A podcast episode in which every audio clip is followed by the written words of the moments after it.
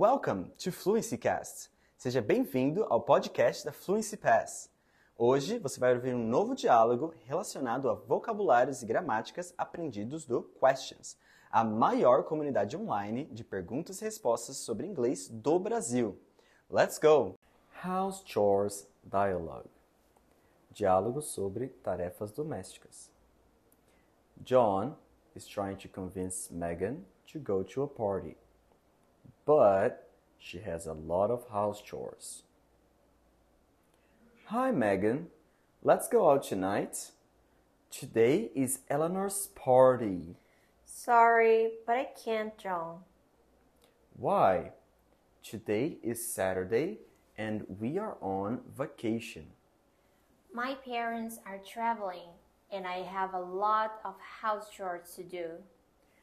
Come on, Megan. It is the most anticipated party of the year. Everybody will be there. I know you can finish by tonight. Please. I'm not so sure about it.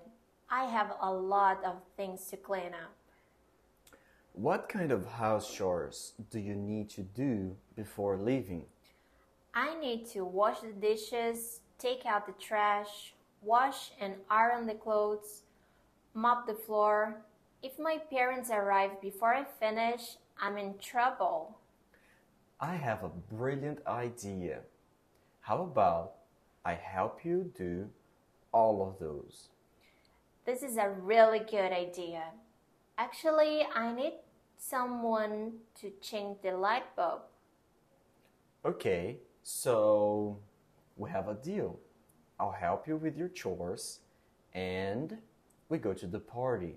Yeah, and it's better you think about a delicious dish to cook.